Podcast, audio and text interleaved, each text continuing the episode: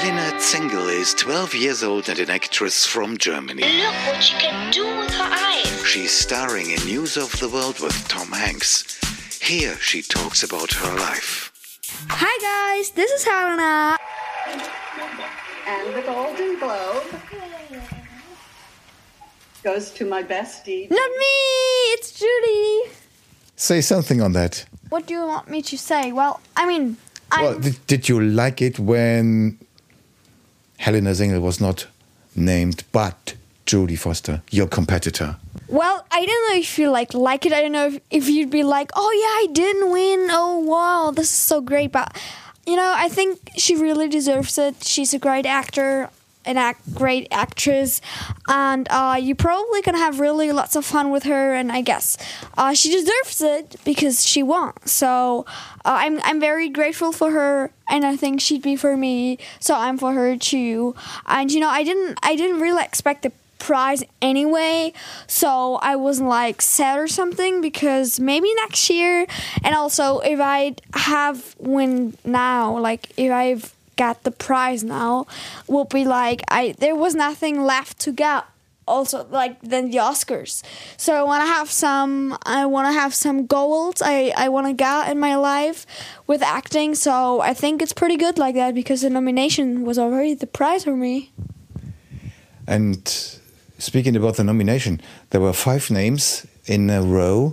One of those names, yours, Helena Zengel, and the other name, Jodie Foster, the famous Jodie Foster. What Right. what was in your mind when you saw being in one row and nominated with Jodie Foster?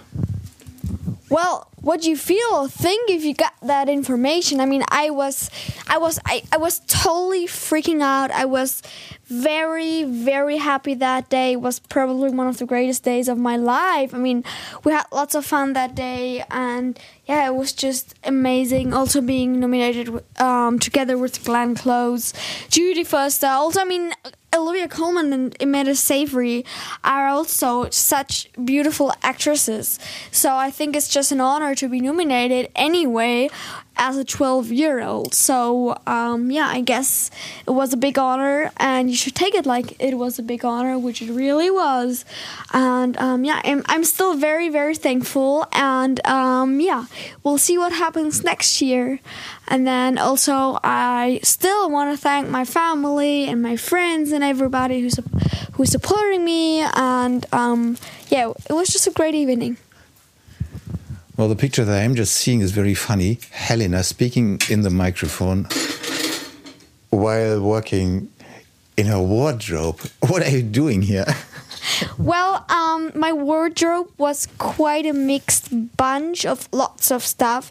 And no, I don't like if I like kind of have to search, search, search, search the things I want to wear in a day. So I just decided to uh, go by colors and to like to not have like a mixed bunch, to have colored themed uh, wa- color themed wardrobe. So now I'm going black and then kind of like some flowers or something like that on some stuff. And then I go gray, I go blue, um, green, and then probably red and pink and white. And then I'm done.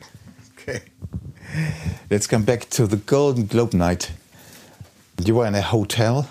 Yes. Can you describe a little bit what happened there? What did they all do with you, with your hair, with your clothes? What was your tasks to do? How did you like it? Well, you can.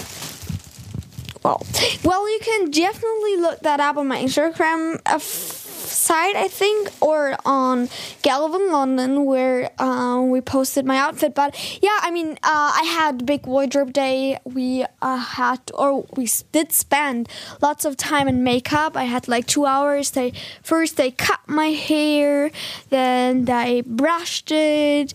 Um, they worked with a hair dryer. They um, put makeup on my face, so I really like enjoy the night with some makeup because you know sometimes I think it's great to wear some makeup just you know just for fun.